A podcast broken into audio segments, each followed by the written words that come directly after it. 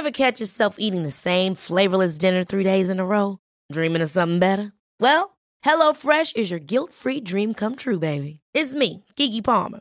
Let's wake up those taste buds with hot, juicy pecan-crusted chicken or garlic butter shrimp scampi. Mm. Hello Fresh. Stop dreaming of all the delicious possibilities and dig in at HelloFresh.com. Let's get this dinner party started. Hey, it's Ryan Reynolds, and I'm here with Keith, co star of my upcoming film, If, only in theaters, May 17th. Do you want to tell people the big news? All right, I'll do it. Sign up now and you'll get unlimited for $15 a month in six months of Paramount Plus Essential Plan on us. Mintmobile.com slash switch. Upfront payment of $45 equivalent to $15 per month. Unlimited over 40 gigabytes per month. Face lower speeds. Videos at 480p. Active Mint customers by 531.24 get six months of Paramount Plus Essential Plan. Auto renews after six months. Offer ends May 31st, 2024. Separate Paramount Plus registration required. Terms and conditions apply if rated PG. Hiring for your small business? If you're not looking for professionals on LinkedIn, you're looking in the wrong place. That's like looking for your car keys in a fish tank. LinkedIn helps you hire professionals you can't find anywhere else, even those who aren't actively searching for a new job but might be open to the perfect role. In a given month, over 70% of LinkedIn users don't even visit other leading job sites. So start looking in the right place. With LinkedIn, you can hire professionals like a professional. Post your free job on linkedin.com slash achieve today.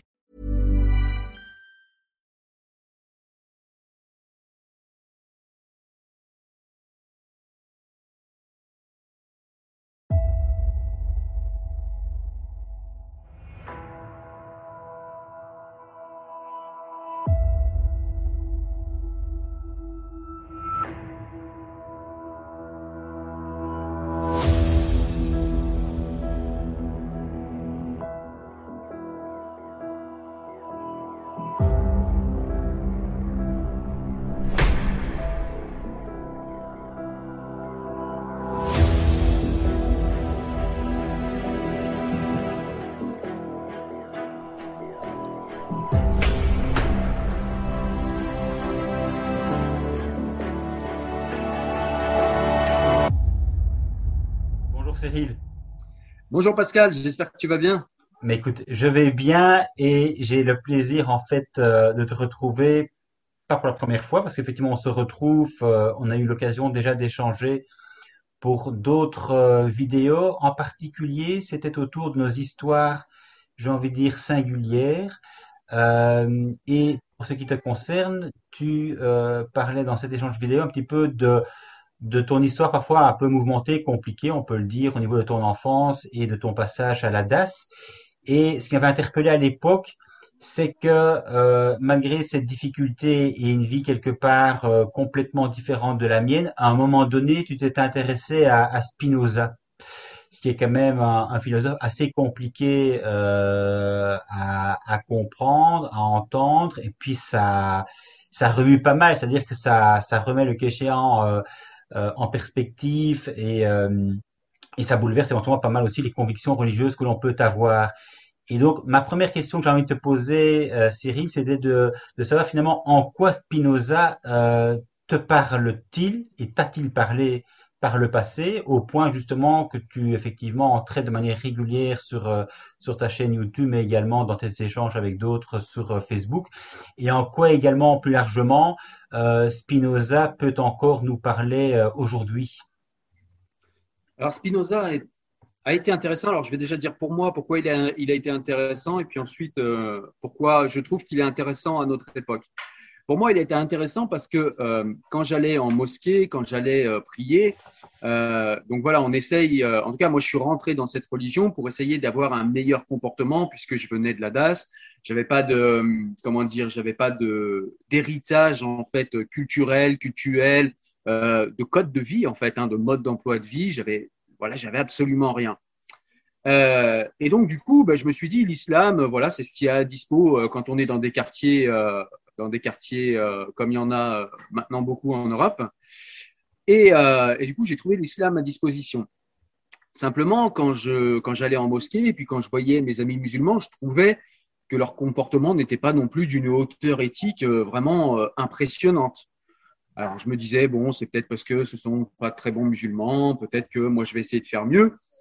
Et puis je voyais bien que voilà les prêches et les écrits, le Coran, tout ça, ça me parlait pas énormément. C'était, euh, je sais pas, il y avait, y avait un truc qui manquait. Il n'y avait pas de hauteur véritable au niveau spirituel. Il n'y avait pas de dimension, euh, de dimension spirituelle noble. Il y avait des, des, des bêtises. Il faut rentrer aux toilettes avec le pied droit. Il faut manger avec la main droite. Il faut dire pardon quand on fait ci. Il faut, enfin, bref, euh, un mode d'emploi pour Pantin en fait j'avais l'impression. Et, et, euh, et, beaucoup de choses aussi qui étaient dites autour du sexe où il y avait il y avait beaucoup de contraintes il fallait contrir les, les désirs euh, il fallait euh, ouais il fallait vivre dans une espèce de contrition avec une chape de plomb où on devait étouffer toute envie de vivre. On avait vraiment cette impression.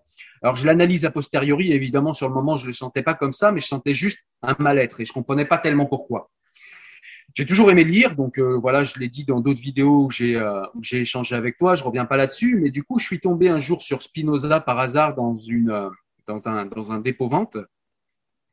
Je suis tombé sur l'éthique et le traité des autorités théologiques et politiques. Alors j'ai commencé à lire l'éthique, j'ai rien compris. C'est tellement aride, c'est tellement compliqué. ceux qui sont déjà allés à l'éthique comme ça, c'est incompréhensible. Par contre, le traité des autorités théologiques et politiques est tout à fait accessible pour peu qu'on y mette un peu de temps, qu'on voilà, même si j'étais jeune, pour peu qu'on essaye de. Et du coup, l'angle de Spinoza est intéressant parce que l'angle de Spinoza, ça n'est pas simplement de se positionner en disant je crois en Dieu ou je crois pas en Dieu, ce qui a tendance à un petit peu euh, euh, focaliser, enfin euh, non, dualiser le débat, c'est-à-dire que voilà, moi je crois en Dieu, toi tu crois pas, nanani, nanana, et, et chacun reste sur ses croyances. Alors que Spinoza propose une voie que je trouve intéressante, que je trouve intéressante pour les croyants, croyant que je suis toujours d'ailleurs. Mais c'est aussi intéressant pour quelqu'un qui voudrait sortir d'une religion, c'est-à-dire que en fait Spinoza te fait sortir de la religion en douceur, ou bien euh, il te fait euh, sortir de la religion tout en gardant ta croyance en, en, une force suprême. Et il le fait parce que pour lui, en fait, il part. Je trouve que son argumentaire est très intelligent. C'est qu'en fait, il nous propose d'aller à la connaissance de Dieu mais par la rationalité. C'est-à-dire que pour lui, Dieu est partout et dans tout. Dieu est immanent. Dieu est substance infinie qui, euh, est dans absolument tout. Donc, quoi que tu euh, regardes, quoi que tu étudies, quoi que tu analyses, en fait, tu analyses une partie de la substance infinie que Spinoza appelle Dieu. Alors, le mot Dieu est très connoté. Pour Spinoza, Dieu, c'est la, comment dire, on pourrait dire l'énergie euh, primordiale. On pourrait appeler ça la vie. C'est pas véritablement un dieu barbu qui juge, qui. Euh... D'ailleurs, Spinoza critique beaucoup ce dieu anthropomorphique qui aurait les mêmes euh, désirs que nous, les mêmes idées, les mêmes attentes, voire même pour Spinoza, Dieu ne peut pas avoir de but, puisque euh, pour qu'il y ait but, il faut qu'il y ait écoulement de temps. Si Dieu est éternel, il ne peut pas s'écouler dans le temps. Donc, il, il, ne peut pas avoir de but. Donc, si lui n'a pas de but, pourquoi nous, on en aurait un? Donc voilà, en fait, là, je t'ai déployé juste euh, en fait euh, un exemple pour montrer que Spinoza, en fait, va euh, au lieu de nous avilir, comme il le dit lui-même clairement dans le traité des autorités théologico-politiques, au lieu de nous avilir avec des superstitions et avec des croyances infantilisantes qui nous rendent dépendants des textes, dépendants des professionnels de la religion. Pareil, hein, je cite, c'est ces mots, les professionnels de la religion, qui selon lui sont très promptes à nous dire comment vivre, mais ne s'appliquent pas ce qu'ils nous disent, et, euh, et, ce qu'ils nous appliquent en plus est idiot. Mais euh, il, il, nous invite à l'autonomie, à l'autonomie de la pensée, à l'autonomie de la spiritualité pour ceux qui veulent rester dans une spiritualité, mais c'est pas forcé. D'ailleurs, il y a de nombreux spinozistes qui pensent que Spinoza est athée et de nombreux spinozistes dont je suis qui pensent que Spinoza est déiste.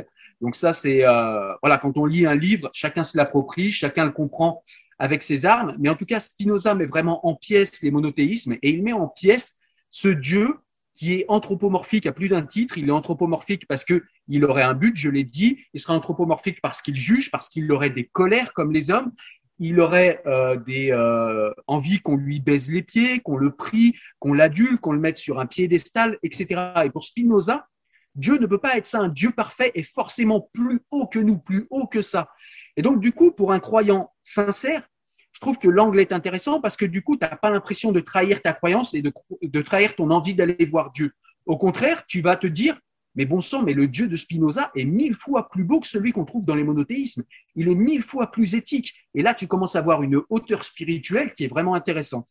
Mhm. Quant à celui qui n'a pas envie de spiritualité ou qui euh, peut-être aurait un esprit plus athée, serait peut-être plus euh, dubitatif quant à l'existence de Dieu, eh bien, il va y trouver une critique rationnelle, mais vraiment euh, géométrique, nous dit Spinoza, parce qu'un géomètre ne se satisfait pas des croyances. Pour Spinoza, un géomètre se contente de démontrer, et quand il a démontré, on ne peut pas dire je crois ou je crois pas, on sait ou on ne sait pas. Et donc Spinoza nous démontre géométriquement faut savoir que Spinoza connaissait euh, pratiquement toute la Torah et la Bible par cœur. Il connaissait les livres aussi comme le Deutéronome, le Léviathan, etc. Donc il était vraiment très calé, il a vraiment beaucoup travaillé sur les textes et il était capable de les démonter et d'en montrer euh, tous les paradoxes, tous les, euh, tous les comment s'appelle les aspects qui ne sont pas logiques et mmh. toutes les tous les endroits de la Bible où euh, Spinoza euh, nous explique qu'en fait il s'agit ou d'aphorismes ou de métaphores ou de mais jamais de la réalité. Il donne des exemples précis. Quand il nous parle des miracles, par exemple, pour l'exemple des miracles, c'est vrai qu'il part vraiment dans la rationalité, dans le sens où il nous dit si euh, Dieu émet des lois, c'est ça que j'aime bien en fait, c'est que vraiment on est dans la rationalité la plus pure. C'est-à-dire que si Dieu émet des lois, ces lois sont infinies comme lui. Faire un miracle, ça voudrait dire que Dieu émet une loi qui va à l'encontre de toutes ces lois. Ça n'a pas de sens. Dieu est infini, il connaît tout, il est détenteur du temps, donc Dieu ne peut pas faire de miracle. Donc ce qui nous est raconté dans la Bible n'est pas vrai, ça n'est pas possible, ça n'est pas logique, ça n'est pas rationnel. La rationalité, la mathématique euh, de la physique, tout ça, c'est une création de Dieu. Dieu est forcément rationnel et logique. S'il ne l'est pas, si quelque chose n'est pas logique, n'est pas rationnel, ça n'émane pas de Dieu pour Spinoza. Donc voilà, je ne sais pas si j'ai répondu à ta question. Je suis parti un peu. Euh... Non, non, tout à, tout, tout à fait. C'est, on, a déjà bien effectivement entamé la, la, discussion euh, sur qui est Spinoza, finalement, sa manière de, de, de, de philosopher. Hein. Pour, pour rappel, quand même, il est né le 24 novembre 1632 à Amsterdam et il est mort le 21 février 1677 à La Haye. C'est dire quand même que ça fait pas mal de siècles. Et quand on parle évidemment de la de la de sa critique euh, des textes sacrés, ben évidemment euh, nous en tout cas dans le catholicisme, on y est arrivé avec la crise moderniste, je crois au début du 19e siècle seulement. Donc ça veut quand même dire que Spinoza avait déjà une sacrée longueur d'avance sur euh, sur les exégètes catholiques qui pour les plus progressistes ont, d'ailleurs dans un premier temps été excommuniés euh, avant effectivement que la, que, la critique des, des, textes dits sacrés soit effectivement, euh, je dirais, adoptée comme, comme une nécessité pour, euh, pour essayer de, contextualiser aussi les, les dix textes sacrés. Mais en fait, quand tu parles, Cyril, de, de la rationalité de Spinoza, est-ce que ça veut dire qu'il a, euh, j'ai envie de dire, entre guillemets, conceptualisé Dieu uniquement au travers de la raison ou bien est-ce qu'il a, euh, je dirais, eu quelque part des expériences que l'on pourrait du coup euh, qualifier de mystiques au sens des mystiques euh, chrétiens, mais, mais, mais également il y, a des, il y a des mystiques dans, dans les autres religions, en ce compris en, en, en islam. Est-ce que Spinoza, en d'autres thèmes, a vécu des expériences entre guillemets transcendantes? Non, euh, Spinoza n'a pas, n'a vécu d'expérience mystique ou transcendante, bien qu'il semble avoir un respect euh, relatif, mais quand même un respect particulier du Christ et de son éventuelle expérience mystique. Lui-même n'a pas eu d'expérience mystique. Et d'ailleurs, pour lui, un Dieu transcendant euh, n'existe pas, puisque pour lui, Dieu est immanent, c'est-à-dire que Dieu a toujours été là, n'a rien créé, et d'ailleurs, il ne nous a pas créé euh, nous, en fait, euh, dans un but. Il n'y a pas de but, il n'y a pas de passage, il n'y a pas d'examen de passage comme dans les, euh, les monothéismes. Et, et, Spinoza, en fait, envisage Dieu uniquement par la rationalité. C'est-à-dire que pour lui, il n'y a que un seul moyen d'aller à Dieu, c'est d'y aller par la rationalité la plus pure. donc voilà, ça c'est vraiment quelque chose qui est intéressant. Mais encore une fois, le, mot Dieu est assez compliqué à utiliser mm. parce qu'il est connoté. C'est-à-dire quand on pense Dieu, on pense tout de suite le Dieu des monothéismes. Vraiment, pour Spinoza, j'insiste, euh, Dieu pourrait être l'énergie primordiale. D'ailleurs, Einstein, qui se réclamait de Spinoza quant à sa spiritualité, avait bien compris ça, puisqu'il disait, mm. euh, quand son rabbin lui demandait euh, s'il croyait en Dieu, eh bien, il avait répondu dans une lettre que ça dépendait de ce qu'on entendait par Dieu. Mais si par Dieu on entendait l'énergie cosmique de Spinoza, alors oui, il croit en Dieu. Alors peu importe, je dis pas ça pour me donner de la crédibilité. Chacun restera sur ses croyances. Einstein s'est trompé euh, sur certaines de ses théories. C'est pas le propos.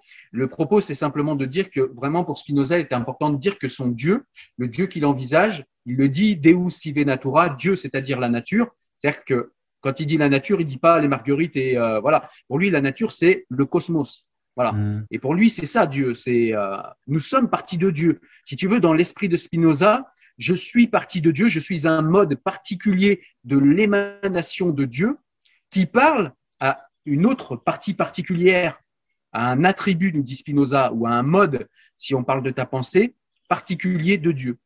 Ça. Nous sommes tous les deux, en gros, partis de Dieu. Mais comme pourrait l'être une table, les objets inanimés sont aussi partis de Dieu. Simplement, ils ne sont pas euh, sur les mêmes attributs et le même mode. Alors après, on adhère ou pas, mais vraiment, ce qu'il y a d'intéressant, c'est que Spinoza, déjà d'une, euh, est vraiment dans une critique, mais extrêmement carrée des monothéismes. Je veux dire, euh, je l'ai fait lire à ma fille, elle a 19 ans. Tu ne peux pas ressortir d'un livre, tu ne peux pas ressortir du traité des autorités théologiques et politiques en te disant, ouais, le monothéisme, c'est sûr, c'est ça. Forcément, ça va te faire réfléchir, mais c'est sûr. Euh, et puis aussi, il traite, euh, j'en ai pas parlé, mais dans le traité des autorités théologiques et politiques, il traite aussi d'un sujet qui est extrêmement actuel aujourd'hui, c'est euh, les rapports qu'il doit y avoir, la charnière qu'il doit y avoir entre la théologie et la politique.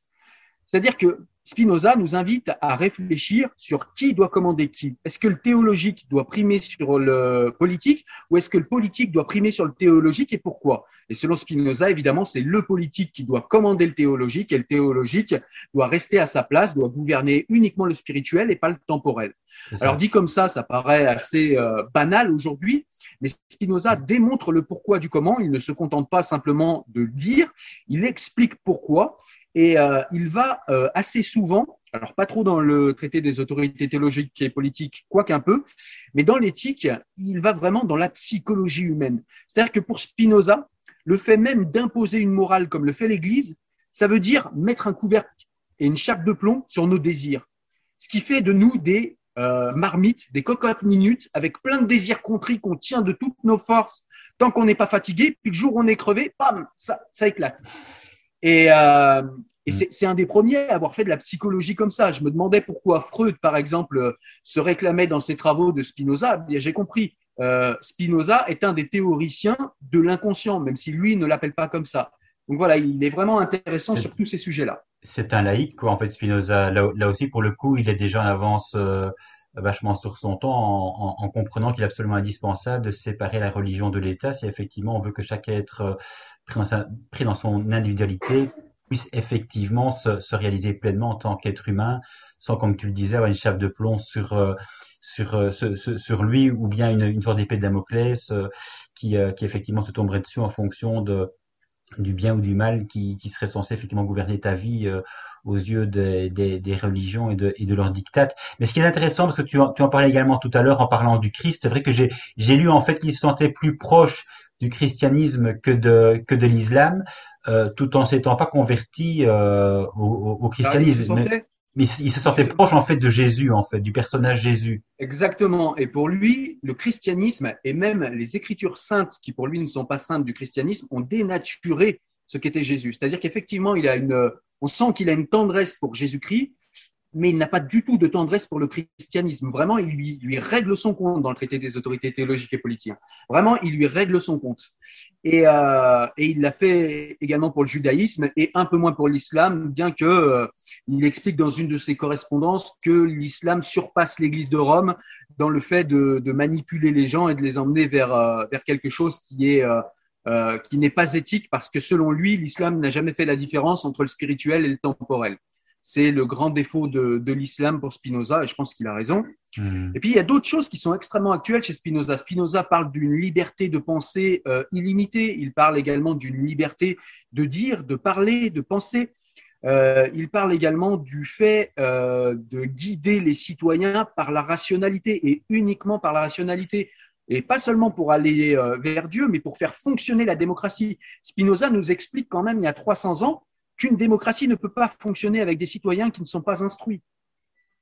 Il faudra attendre en France la Troisième République pour avoir l'école gratuite. le moment où on a compris ça. Spinoza l'avait compris 200 ans avant. Donc c'est euh, vraiment euh, très intéressant pour, euh, pour tous ces aspects-là.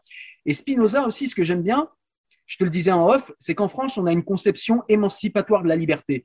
Mmh. Donc, je le redis pour ceux qui nous écoutent, c'est-à-dire que pour nous Français, même ceux qui ne savent pas le verbaliser, on a cette ambiance, on est dans cette ambiance où, pour un Français, être aliéné, c'est-à-dire avoir un voile. Euh, c'est pour ça qu'en France, pendant très longtemps, toutes les sectes comme les témoins de Jéhovah, la scientologie est encore interdite. Les témoins de Jéhovah, c'est l'Europe qui nous ont imposé de les euh, tolérer, parce qu'avant, c'était interdit en France. En France, on a un rapport assez agressif avec les sectes, parce qu'une aliénation pour un Français n'est pas une liberté. Comme ça pourrait être le cas pour les États-Unis, où on peut aller à la scientologie, on peut porter le voile, on peut faire partie du Ku Klux Klan ou des Nations of Islam toutes ces espèces de sectes, quand on est aliéné à ces sectes aux États-Unis, eh bien cette auto-aliénation n'est qu'un seul de nos droits.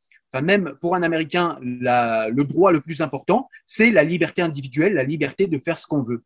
Le Français, lui, va moins idolâtrer cette liberté individuelle, voire même il est capable de renier cette liberté individuelle pour aller vers une liberté émancipatoire qui va venir par l'instruction, par l'éducation et par la puissance de la rationalité.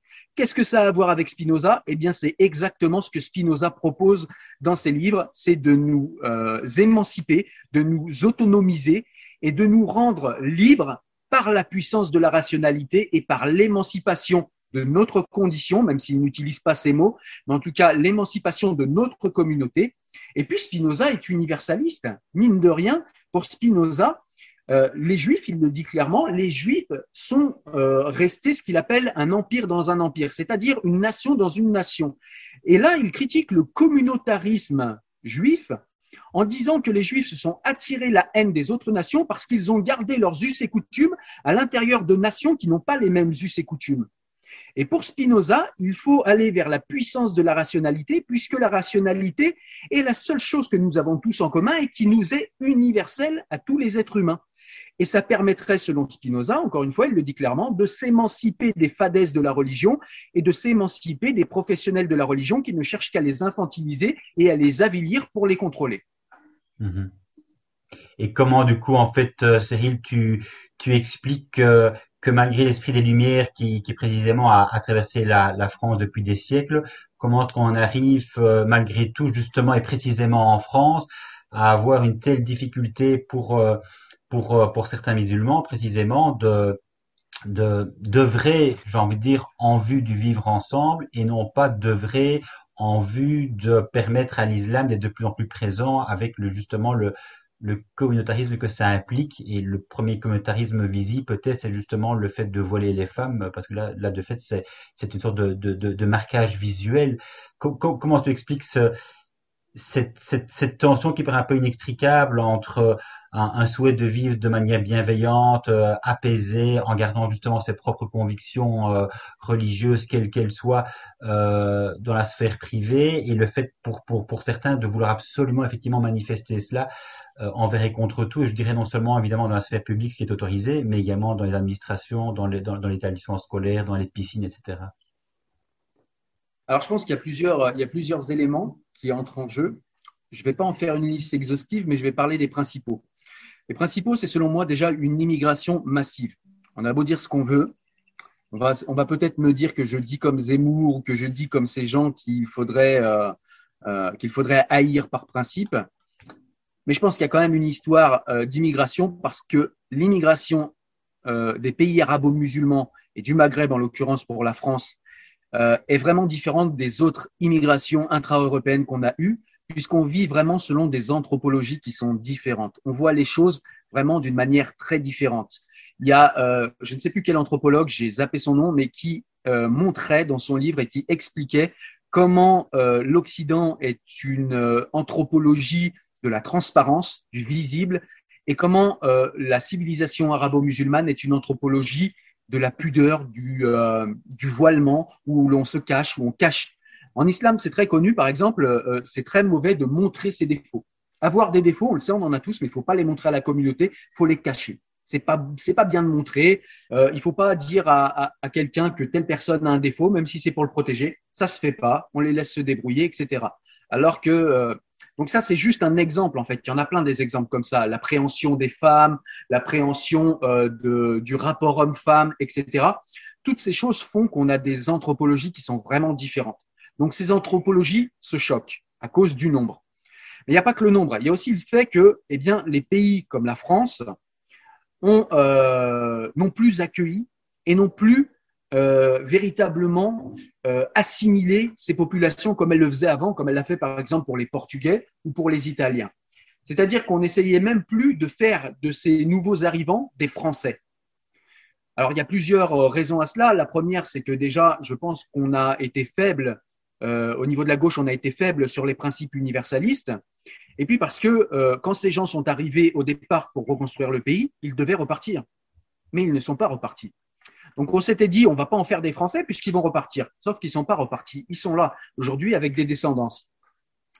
Un autre point qui me paraît important, c'est que même quand on parle à un Français qui est né ici, comme je le disais tout à l'heure, il euh, il a un héritage culturel. Il sait pourquoi, euh, enfin, il sait à peu près pourquoi il aime pas trop le voile. Il sait à peu près pourquoi l'anthropologie islamique lui pose problème. C'est pas du racisme, c'est simplement que voilà, c'est vraiment trop différent, très différent pour lui, et, et c'est pas universaliste et c'est pas la religion euh, qui euh, passe en second euh, et le statut de citoyen en premier. Donc ça, ça dérange profondément les Français, mais ils ne savent plus l'expliquer. Pourquoi ils savent plus l'expliquer? Eh bien, tout simplement parce que dans les écoles, on n'en parle plus.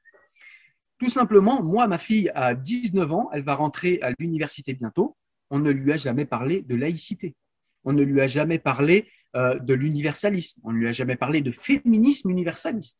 On ne lui a jamais parlé de comment fonctionne euh, l'appareil d'État. On ne lui a jamais expliqué quel est le parcours d'une loi.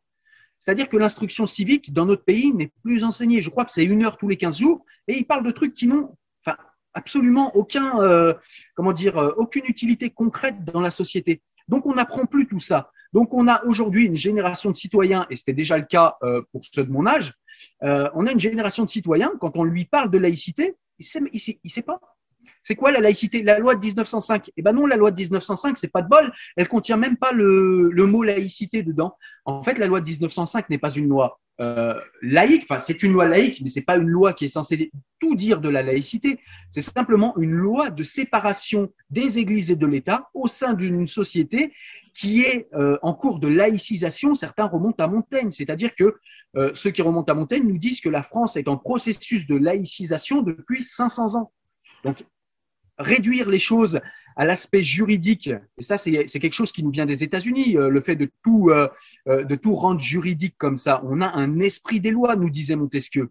Et en France, on est très imprégné de cet esprit des lois parce qu'on est un peuple, alors je vais pas faire mon pédant ou mon arrogant, mais on le sait, on est un peuple qui aime beaucoup les idées, on est un peuple qui aime beaucoup les livres, on est un peuple qui aime beaucoup la rationalité, même si ces dernières années, ça se voit malheureusement euh, plus trop et de moins en moins. Mais on avait, on avait comment dire, des, euh, on avait des concepts et on avait un esprit derrière nos lois. Et on n'a pas réussi à le transmettre à nos enfants, on n'a pas réussi à le transmettre aux élèves et on n'a pas réussi euh, non plus à le transmettre aux nouveaux arrivants, puisque aujourd'hui, il faut les laisser comme ils sont. Les pauvres, ils viennent d'une culture. Non, quand on choisit la France, il faut aussi arrêter avec ça. C'est-à-dire qu'on a des gens qui viennent et on se dit, oh, les pauvres, ils viennent en France. Non, tu as choisi la France. Alors, si tu es venu par hasard, tu as fait plouf plouf et tu es venu en France, alors tu peux faire demi-tour, clairement. Mais si tu as choisi la France, tu as choisi ce pays, tu n'as pas choisi pour rien. Tu es venu dans ce pays, tu as pesé le pour et le contre, c'est la France que tu as choisi. Si tu l'as choisi, alors tu vas devoir devenir français. Et ça, on a oublié de le faire, on a oublié de le dire, et c'est ce qui fait qu'on a aujourd'hui, euh, pour revenir à Spinoza, ce que Spinoza appelait des empires dans un empire, c'est-à-dire qu'on a des micro-sociétés qui vivent au sein de notre société. Alors il y a des sociétés multiculturelles et différentialistes comme les États-Unis ou l'Angleterre qui s'en accommodent très bien, mais la France a toujours eu une vocation universaliste sur une base rationaliste, et c'est pour ça qu'en France, ça cause beaucoup de problèmes. Oui, merci euh, Cyril pour euh, cette franchise, mais c'est vrai que tu parlais des, des primo-arrivants, et puis évidemment tous ceux qui sont arrivés après, qui quelque part se se sont ou auraient dû quelque part s'enraciner euh, bon en France mais en Europe au sens large mais mais mais qui de facto euh, ne le souhaitent pas. Donc en fait il y a il y a tous ces droits qui sont acquis il y a il y a, il y a tout ce toutes ces choses quelque part dont, dont chacun peut, peut, peut profiter, notamment sur le, sur le plan précisément de la, de la réalisation de ses propres désirs, le fait de pouvoir être extrêmement libre dans sa façon de penser, d'agir, de converser, et en même temps justement cet esprit communautariste qui, euh, qui, qui, est extrêmement prégnant et qui se voit de plus en plus, parce qu'on voit évidemment aussi beaucoup de, de jeunes filles finalement qui revendiquent le port du voile euh, en disant finalement euh, non mais ça c'est c'est mon chemin spirituel et là évidemment moi moi quelque part ça me choque je me dis mais enfin justement nous en Occident le chemin spirituel est complètement dégagé de la religion qui voulait justement soumettre la femme euh, à l'homme, aux religieux, donc c'est ce qu'on appelle en, gros le patriarcat. Et là, vous, vous nous parlez d'un chemin spirituel au nom de votre religion qui est en complet, en déphasage avec notre propre histoire à nous. Euh, nous, évidemment, on a la, au, j'ai envie de dire, au, au, centre de notre propos, si j'ai envie de dire, de notre vie, on a évidemment le, le concept d'égalité homme-femme, le concept d'émancipation. Et, et ça, apparemment, malgré justement les générations qui passent, on a l'impression que ce concept-là, il, est absolument inaudible pour certaines musulmanes qui veulent absolument porter le voile envers et contre tout, je dirais, et, surtout euh, le plus possible et partout. Com comment tu expliques ce, ce concept de, de, chemin spirituel qui semble tellement loin pour le coup de nos conceptions à nous?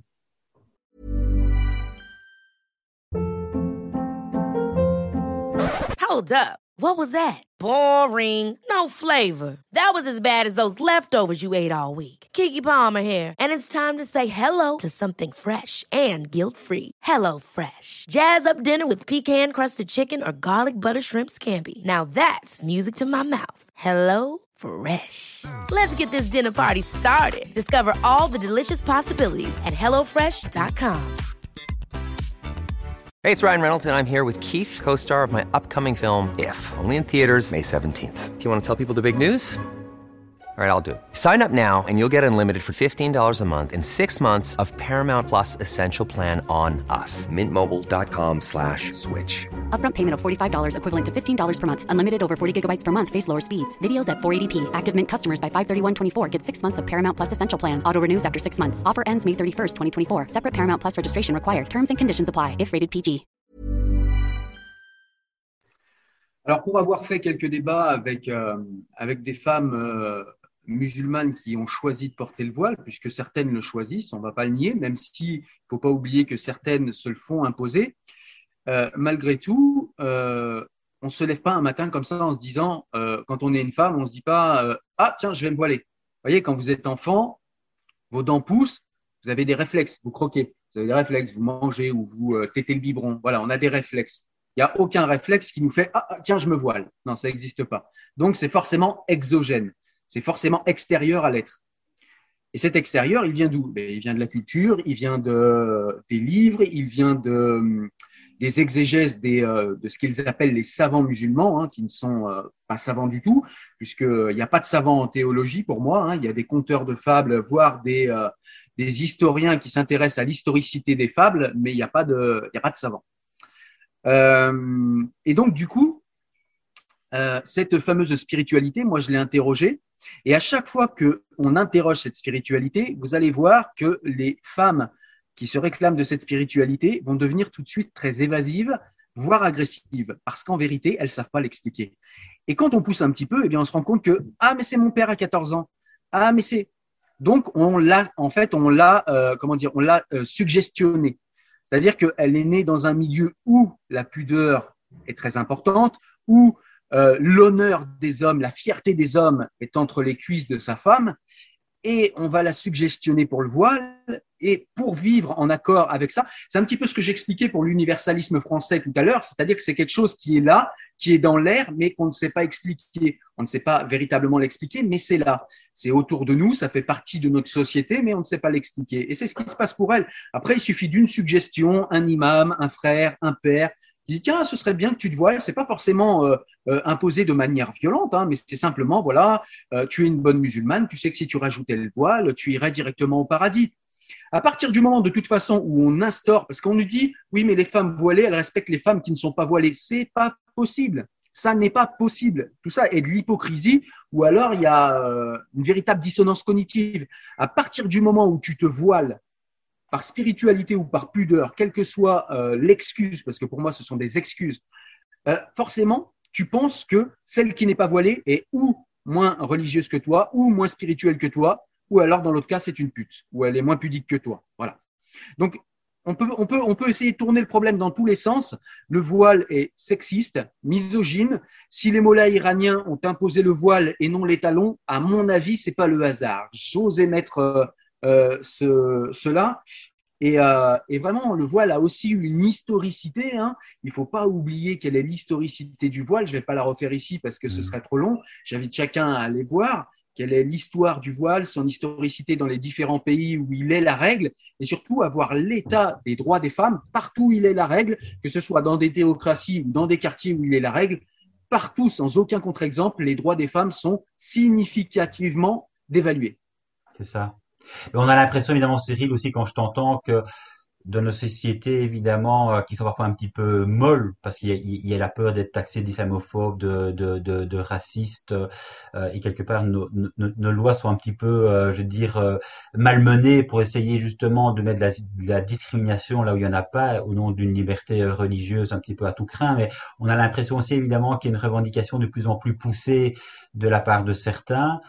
Euh, qui sont évidemment soutenus par des associations aussi. Vous avez eu le, le, CCIF en, en, France qui a été dissous, mais qui est venu chez nous en Belgique euh, aux côtés du CCIB. Donc, euh, on a l'impression que l'histoire effectivement se, se, reproduit et qu'il y a une nécessité absolument incroyable de la France d'un côté, et puis maintenant effectivement ici en Belgique. Mais donc, c'est ces droits de plus en plus évidemment se manifestent aussi au travers des accommodements raisonnables.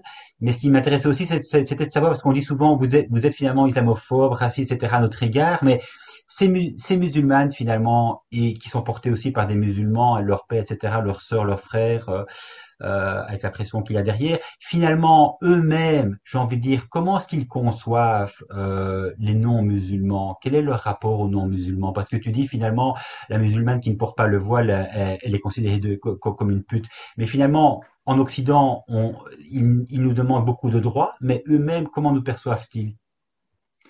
Alors, je serais bien incapable de parler pour tous les musulmans. Je vais quand même parler de ce que moi je vois actuellement et de ce que j'ai pu voir dans mon enfance euh, quand j'ai été au plus près des musulmans. J'ai encore beaucoup d'amis musulmans euh, d'origine euh, arabo-musulmane. Alors ceux qui ne sont pas versés dans la religion nous voient comme des citoyens avec le même respect qu'on peut avoir toi et moi, mais très vite en islam, quand on rentre dans cette religion, comme dans beaucoup de religions, mais je crois que c'est particulier à celle-ci, en tout cas à l'instant T en France et dans l'Europe, c'est qu'il y a un eux et un nous. Et à partir du moment où il y a un eux et où il y a un nous, alors, tu sais, moi, euh, j'ai cette mentalité, mais toi, tu sais, es français, tu peux pas comprendre. C'est des petits trucs anodins comme ça. C'est ah, mais toi, tu peux pas comprendre. Et ça, ça, comment dire, ça met en fait un espèce de mur invisible. Eux, nous. Et il y, a vraiment quelque chose qui est problématique là parce que, eh bien, du coup, le fameux eux et nous, c'est ce qu'utilisent les sectes pour garder les gens sous cloche dans une communauté. Et c'est exactement ça qui est fait avec ces gens, c'est qu'eux-mêmes se rendent même pas compte qu'ils sont euh, emprisonnés dans une communauté qui cherche à les manipuler en fin de compte. Et, euh, alors, on a des gens qui euh, se disent bon, bah, c'est des mécréants, ils sont pas méchants, mon voisin est gentil, etc. Vous allez avoir ce genre de musulmans, puis vous allez avoir celui qui va dire sale mécréant, sale apostat, euh, vous allez tous brûler en enfer.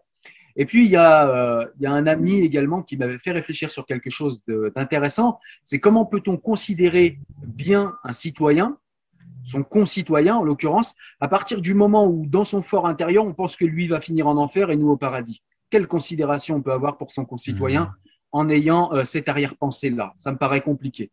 Certains diront que si, que là, que ouais, tout ça, c'est euh, du maquillage pour, euh, pour, cacher, euh, pour cacher la saleté. Mais en vérité, si je pense que mon voisin va finir en enfer et moi au paradis, quelle bienveillance je peux avoir envers lui? Si ce n'est une bienveillance intéressée pour qu'elle rejaillisse sur moi, mais il n'y a pas de véritable bienveillance là-dedans.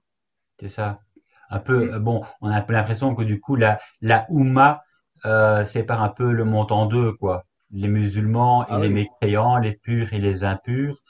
Euh, et donc avec une difficulté de, voir l'autre sur un plan, sur un plan d'égalité. Mais ça, c'est un petit peu évidemment propre à toutes les religions, lorsque la loi divine est censée euh, être supérieure aux lois de la République euh, ou aux lois simplement civiles. Ouais, et puis il y a, aussi un aspect qui, qui n'est pas forcément en rapport avec ce que je viens de dire, mais dont je voulais parler avant d'oublier, c'est tout simplement qu'on voit que les gauches européennes sont très faibles, voire même sont parfois du côté de ces islamistes. Ça a été beaucoup le cas en France. Je ne sais pas comment c'est en Belgique, mais je crois euh, que c'est à peu près la même chose chez vous. Et, et en fait, il y a parfois de la, comment dire, de la bonne volonté chez ces gens de gauche. Mais ce qu'ils ne comprennent pas, c'est qu'en fait, eux sont des libéraux. C'est-à-dire pour eux, le droit individuel avant tout et ils réduisent la liberté à un sac de droits. C'est-à-dire qu'ils confondent le droit et la liberté. Je te donne un exemple. Si par exemple demain je conquiers un nouveau droit ou quelqu'un dans la société euh, française conquiert ou dans la société belge conquiert un nouveau droit qui serait le droit de travailler le dimanche. Si je suis contraint par mon crédit voiture ou mon crédit maison euh, ou par la nécessité de me nourrir de travailler le dimanche parce que je n'ai pas assez d'argent, ce droit se transforme en aliénation. Et le problème des libéraux, des libéraux, la gauche est très libérale, euh, libérale au niveau euh, sociétal, hein, on le voit, la GPA, la PMA, le mariage pour tous, etc. Toutes ces lois ne sont pas forcément critiquables, mais elles sont sur un logiciel ultra libéral. C'est-à-dire que le but est de conquérir toujours de nouveaux droits. Et dans euh, ces nouveaux droits qu'ils cherchent à conquérir, eh bien, les musulmans arrivent et disent, ben, et nous aussi, on veut notre sac de droits. Et de quel droit vous nous le refuseriez alors que vous l'acceptez à d'autres?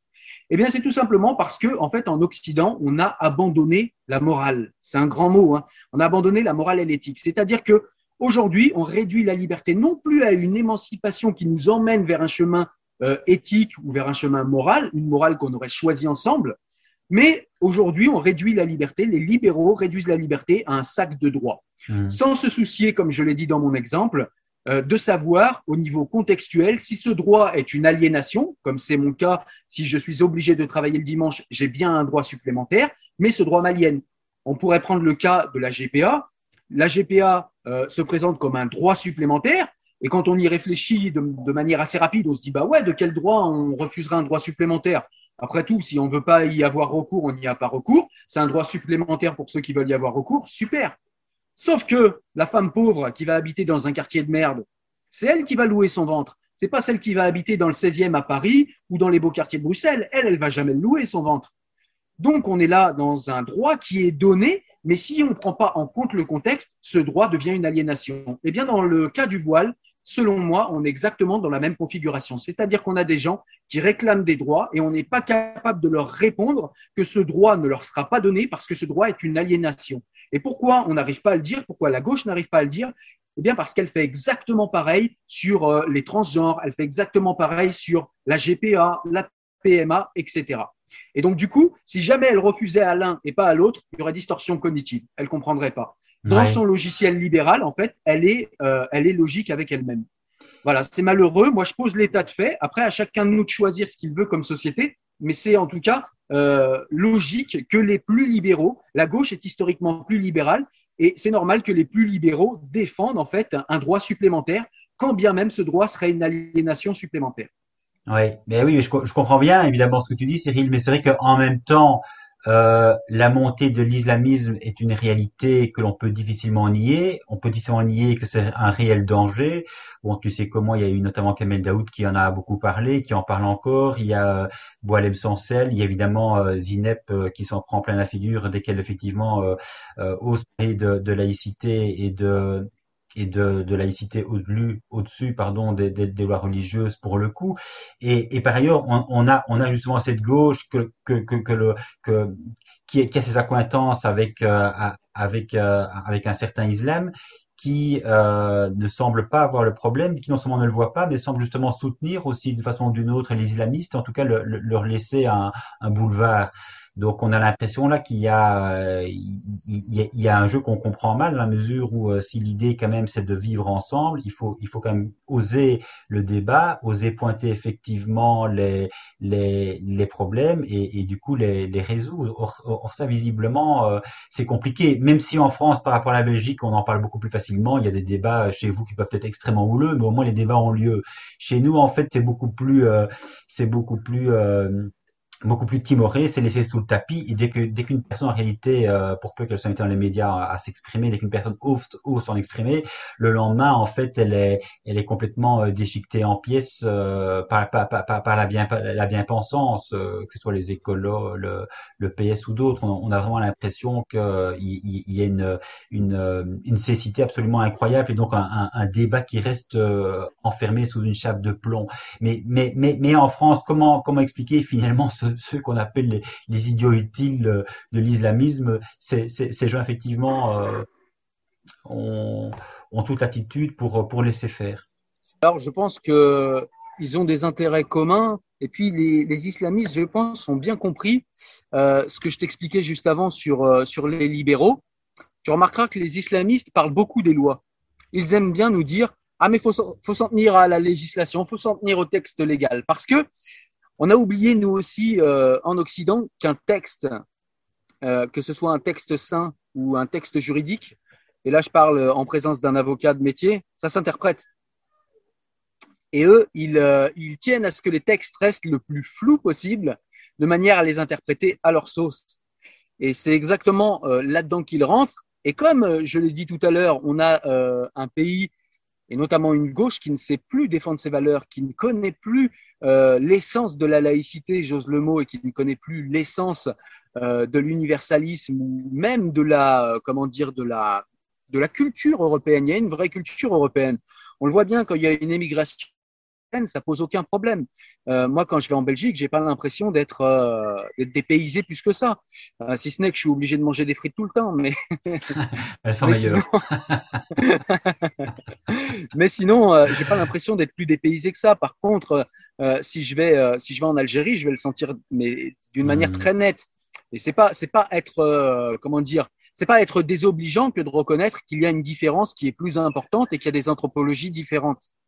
Maintenant que tous ces gens sont sur notre territoire, maintenant, moi, pour moi, on n'a plus que deux. Et effectivement, les islamistes appuient là-dessus. C'est-à-dire qu'aujourd'hui, on a une deuxième, troisième et quatrième génération de ces immigrés qui sont sur notre territoire. On a deux. On va vers de grandes frictions et on les réassimile ou on les réintègre selon le vocabulaire de chacun. Certains vont trouver l'assimilation euh, trop euh, agressive, oppressive, bien que l'assimilation, ce ne soit pas gommer toute altérité, je le rappelle, c'est tout simplement adopter l'histoire, les us et coutumes de la société dans laquelle on a choisi de vivre. J'aime bien Lydia Girouz qui, par exemple, euh, dans son livre Assimilation, justement, nous dit bah, que c'en est assez d'être s'en est assez d'être français de papier, ça marche pour la Belgique. Il faudrait un petit peu être français de cœur. Et on a un petit peu oublié euh, aimer une nation, c'est aussi ça, c'est être euh, y être avec le cœur. Et, et si on ne l'aime pas, euh, euh, voilà, je crois que le Coran nous parle de voyage quand il y a des problèmes. Hmm. Et, et, voilà, donc c'est c'est une espèce de dialectique entre une gauche qui ne sait plus où elle habite au niveau des valeurs, on le voit bien, hein, qui ne défend plus les valeurs d'émancipation comme c'était le cas dans toute l'Europe, même s'il y a une particularité universaliste en France, toute l'Europe globalement à gauche est dans, dans une, un logiciel d'émancipation eh bien, elle a abandonné ce logiciel, elle a abandonné la laïcité. Du coup, il nous reste deux choix. Comme je le disais, ils sont là aujourd'hui. Donc, ou on va vers de grandes frictions et on les remet à leur place, ou bien va devoir vivre dans le multiculturalisme, chacun dans des sociétés étanches et euh, l'influence des États-Unis aidant, eh bien, euh, tu sais vers quelle, vers quelle direction on, va, quoi. Vers mhm. ce multiculturalisme bien pratique euh, qui nous mène en ce moment à gauche, je ne sais pas vous en Belgique, mais euh, chez nous en France, qui mène nos intellectuels vers un racialisme où euh, on voit tout à l'aune de la race alors qu'on sait qu'elle n'existe pas. Ce qui est très étrange que l'identitarisme racialiste revienne par la gauche, c'est vraiment quelque chose que je n'aurais pas cru. Oui, ben, je pense qu'on vient un peu la même chose, mais peut-être de manière plus accélérée, parce que je le disais, le débat chez nous ne peut pas avoir lieu sans, sans d'énormes frictions.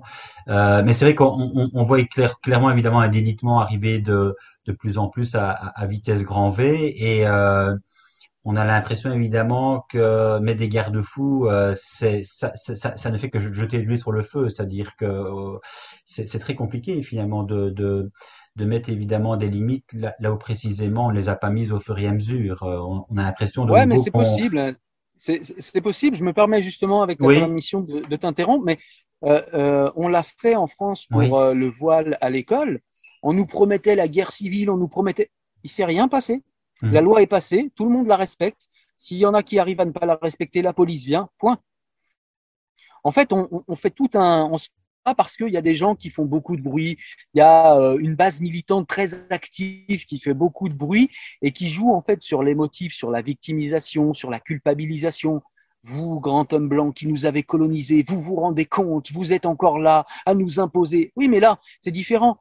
Il faut pas confondre. On nous parle même de colonisation euh, culturelle sur notre propre territoire. Les gens, en fait, espèrent comprendre qu'il pourrait y avoir sur notre territoire une colonisation. Alors, si effectivement la période coloniale est révolue, et je trouve que c'est une bonne chose, je refuse de la condamner puisqu'à l'époque c'était euh, voilà, ça se passait comme ça, et seules les nations fortes colonisaient, les nations faibles étaient colonisées, mais pas parce qu'elles étaient plus éthiques, juste par faibles.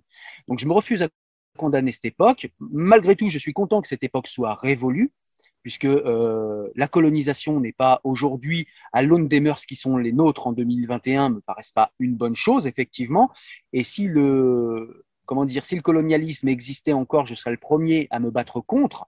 Ceci dit il ne de colonialisme sur un état souverain. C'est-à-dire que quand on est dans les limites de notre espace euh, géographique et politique il peut pas y avoir colonisation donc si tu te sens colonisé c'est que t'es pas chez toi ici une fois il faut déménager mais si tu es peuple souverain euh, duquel tu te réclames pour tes droits, eh bien, tu vas devoir aussi en accepter les devoirs.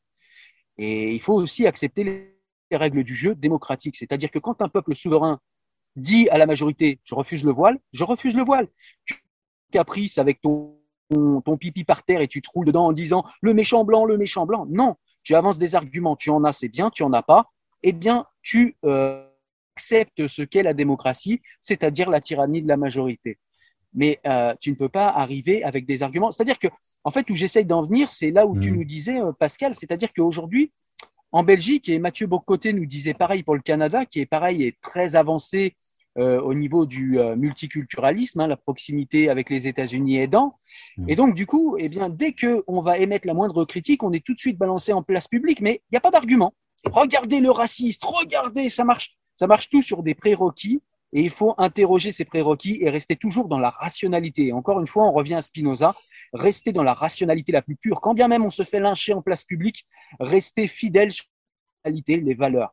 Moi, par exemple, il y a des choses que je vais dire ici dans cette vidéo que j'ai déjà dites ou que je dis dans d'autres vidéos qui paraissent critiquables. Mais je suis assis sur des valeurs. Moi, je sais très bien que n'importe quelle euh, personne qui se réclame de la République et de l'histoire de notre pays est mon concitoyen, c'est mon frère en République, comme on dit. Et je ne regarde pas sa couleur de peau, sa couleur. Seule la couleur des idées m'intéresse. La couleur de peau, la taille, le machin, le nombre de bras, de trucs. Je m'en fous. Je veux pas savoir. Ce, que je, ce qui m'intéresse, c'est la couleur des idées. Et si tes idées, elles sont pas de la même couleur que moi, eh bien, c'est pas grave. À partir du moment où tu te réclames euh, du bien commun, où tu te réclames d'une France ou d'une Belgique ou de peu importe le pays d'Europe, tu te réclames de la terre sur laquelle tu es et tu respectes ses racines. Ça ne veut pas dire que tu ne peux pas changer le pays, mais ça veut dire que tu respectes ce qu'il y a. C'est-à-dire que le pays n'est pas un livre totalement écrit, donc tu vas pouvoir écrire quelques pages, mais le pays n'est pas non plus une page blanche quand tu arrives. Donc tu vas devoir respecter ce qui a été écrit avant que tu arrives. Voilà. Donc avant de demander des droits, du respect, etc., commence déjà par donner du respect, par donner de l'amour, donner de la considération et la reconnaissance. Bon Dieu, même les Français ne sont même plus reconnaissants de leur propre pays. Je rappelle que ce pays est une est une richesse. Tous les pays d'Occident sont des exceptions.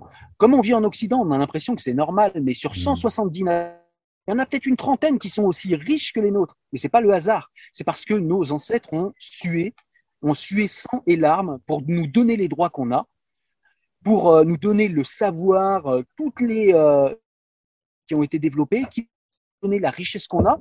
Je suis désolé, en France, je ne sais pas comment ça marche pour vous en Belgique, ça doit être à peu près la même chose, j'imagine. Mais en France, on n'a pas de pétrole sous les fesses. On n'est pas devenu riche en creusant juste un trou, comme l'Arabie Saoudite ou comme le Qatar. Donc, on a un héritage, il faut le respecter. Et, et, et je dis ça pour vraiment tout le monde parce qu'on a même des Français mmh. qui aujourd'hui disent Ouais, on vit en dictature ici, mais je les enverrai bien en Corée du Nord 15 jours pour leur faire comprendre c'est quoi une dictature. Il faut être reconnaissant de ce pays et être reconnaissant c'est respecter les valeurs, c'est les faire vivre en soi, et c'est les comprendre, parce que quand on les comprend, quand on comprend en fait ce qu'ont voulu faire les Lumières, et même les penseurs d'avant, obligé d'aller dans leur sens. Ce qu'ils voulaient, c'était l'émancipation, l'émancipation de l'individu, l'émancipation de sa condition, l'émancipation des religions qui dirigeaient tout avant. et, voilà, et je pense qu'il y a beaucoup d'ingrats qui, qui refusent de se réclamer de ses racines ou parce que euh, à gauche, on leur a appris depuis leur tendre enfance que se réclamer de ses racines, c'est être raciste, alors que moi, je suis de gauche et je me réclame de ses racines. Et puis, euh, les immigrés, on a des associatifs, euh, souvent de gauche, qui leur ont dit, tu sais, mon petit, si on te demande de changer un tout petit peu, bah, c'est parce que il est raciste, parce qu'en vérité, tu es né comme un ange, tu n'as pas à changer. Parce que, je sais pas, peut-être que ça leur fait voir un petit peu quand ils vont en quartier, ça leur fait voir un petit peu de pays sans, sans payer le billet d'avion, je sais pas, mais euh, voilà. Et, enfin voilà, voilà ce que je pouvais dire de, de, de tout ça. Mais au fond, euh, c'est quand je t'entends, évidemment, j'ai l'impression qu'on est très fort finalement dans, dans l'émotivité, dans la susceptibilité. Euh, tu touches à mes convictions et donc euh, euh on, on, revient effectivement avec le côté euh, raciste, euh, islamophobe, blasphématoire, etc. Mais bon, ce qui évidemment, c'est que ça, c'est aussi une particularité quand même française, c'est que chez vous, la, la, laïcité est inscrite dans la Constitution. Euh, ce qui n'est pas ce qui n'est pas le cas chez nous. Chez nous, les choses sont beaucoup plus ambiguës puisque nous, en fait, on a le concept de neutralité, euh, qui est un principe de droit constitutionnel mais qui, qui peut en fait s'interpréter en tout cas euh, dans l'enseignement euh, supérieur en particulier. Ça peut ça, peut s'interpréter selon deux versions selon quelque part ce que l'établissement euh, scolaire souhaite mettre en place. Donc la neutralité dite inclusive où effectivement il est possible de venir avec ces signes convictionnels et la neutralité exclusive qui pour justement permettre un environnement pédagogique neutre exclut tout signe convictionnel donc tu vois que là du coup il y a une marge de manœuvre qui fait que chaque chef d'établissement est un petit peu libre en fonction de sa propre conception de la neutralité, d'admettre ou non les signes convictionnels. Euh, ce, qui justement euh, pose pas mal de, de, difficultés chez nous. Et donc tu, as entendu parler, je pense, et c'est vrai que euh, j'ai eu le plaisir de d'être un des co-auteurs de, ce livre, donc qui est intitulé ici Cacher cet islamisme euh, voile et laïcité à l'épreuve de la cancel culture.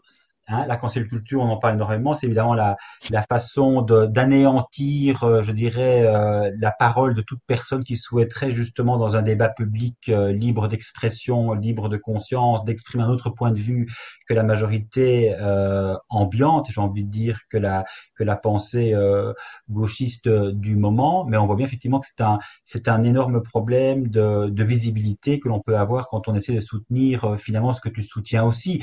Et pour en revenir effectivement quand même à, Spinoza pour faire la, boucle avec euh, avec Spinoza. C'est vrai que euh, pour reprendre ton propos, ce que je trouvais absolument extraordinaire, c'est que finalement, et c'est peut-être ça le côté euh, durable et toujours quelque part d'actualité de Spinoza, c'est qu'après sa mort, ben, le spinozisme connu une influence durable et largement mis en débat. L'œuvre de Spinoza entretient en effet une relation critique avec les positions traditionnelles des religions monothéistes, et c'est toutes les religions, il n'y a pas évidemment de, j'ai envie de dire, de privilèges que constituent le judaïsme, le christianisme et l'islam.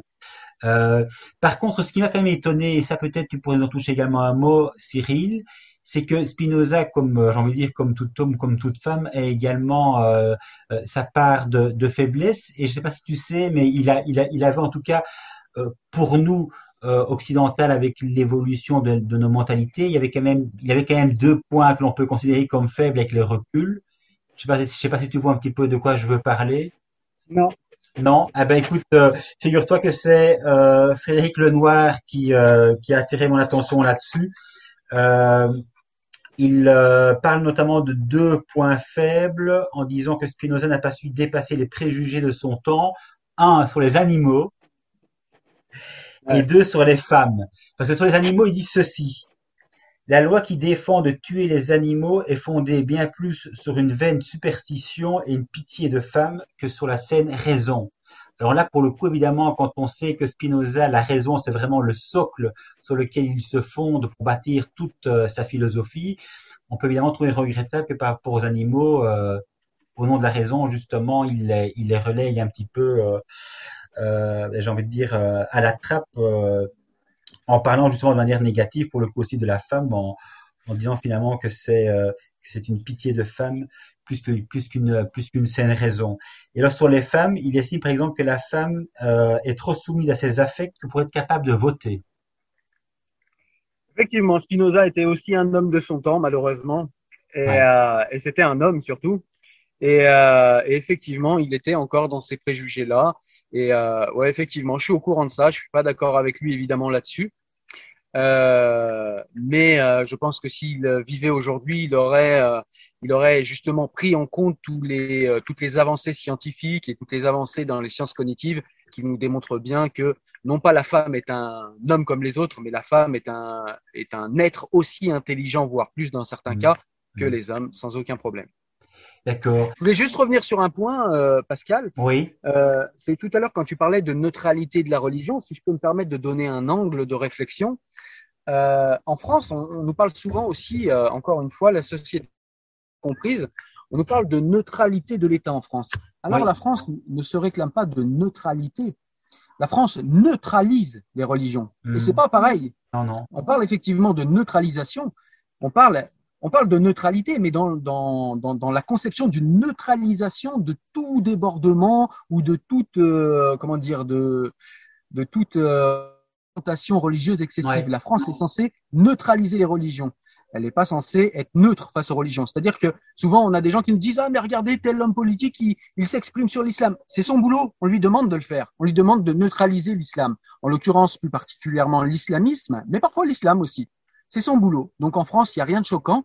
Et pour les sociétés où, c'est choquant, eh ben, je leur propose justement de réfléchir à ça, de réfléchir non pas à une neutralité, parce que la neutralité, c'est comme aux États-Unis, c'est-à-dire que l'État s'efface et on reste sur tout ce qui est euh, euh, sur tout ce qui est et on s'occupe de rien d'autre et on laisse toutes les religions libres se débrouiller entre elles. Or, la France propose un autre système que n'aiment pas les États-Unis. Hein, on l'écoute régulièrement via le, le Times, euh, qui critique euh, le système universaliste français qui serait par définition raciste. Mmh. Eh bien, c'est tout simplement parce qu'en France, on neutralise les religions.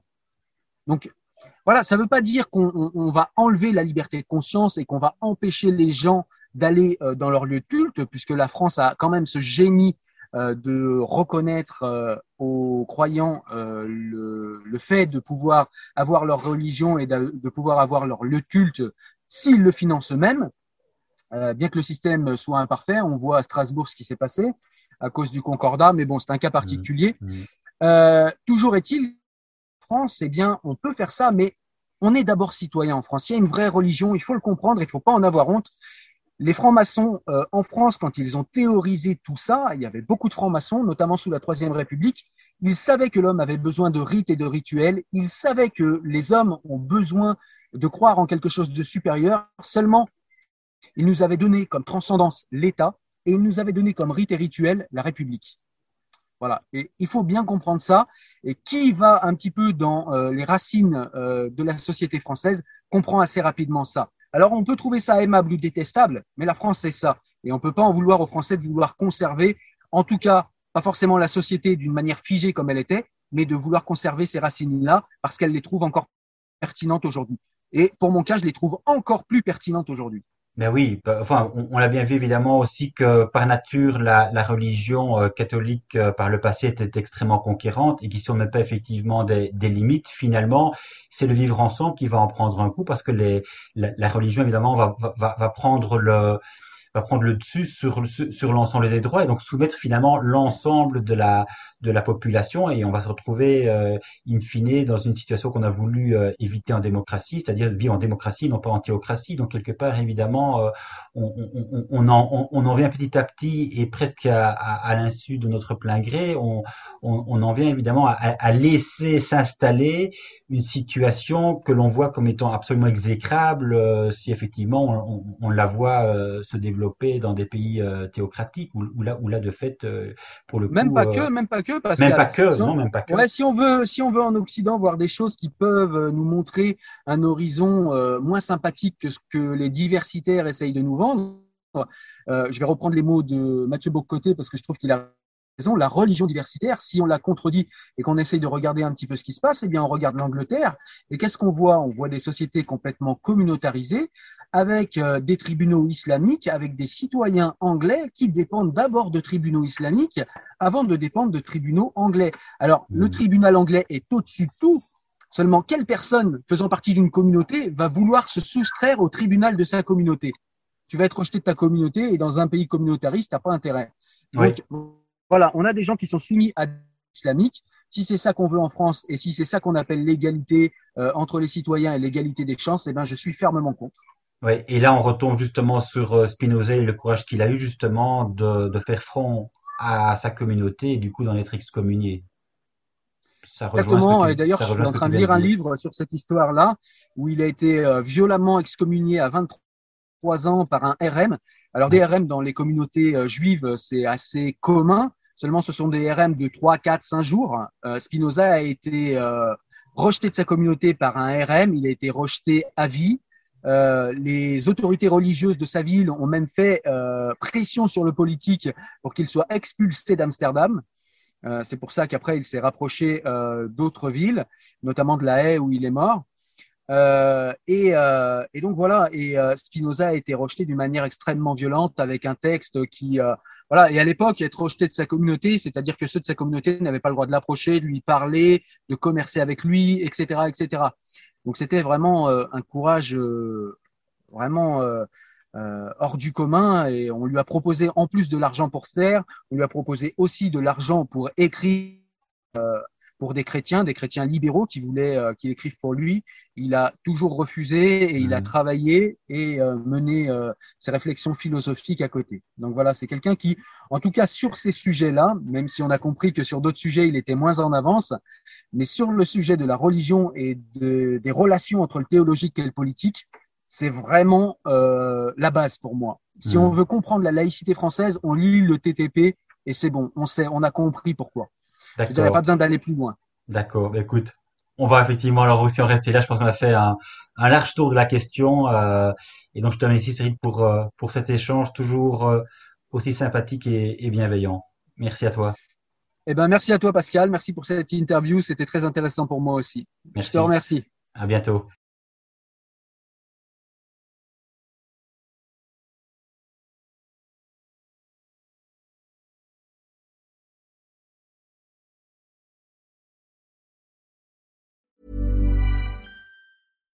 Hi, I'm Daniel, founder of Pretty Litter. Cats and cat owners deserve better than any old fashioned litter. That's why I teamed up with scientists and veterinarians to create Pretty Litter. Its innovative crystal formula has superior odor control and weighs up to 80% less than clay litter.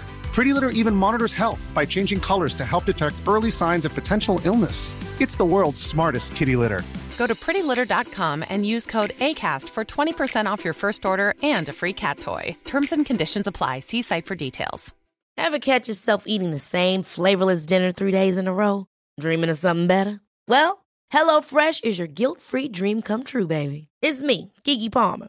Let's wake up those taste buds with hot, juicy pecan-crusted chicken or garlic butter shrimp scampi. Mm.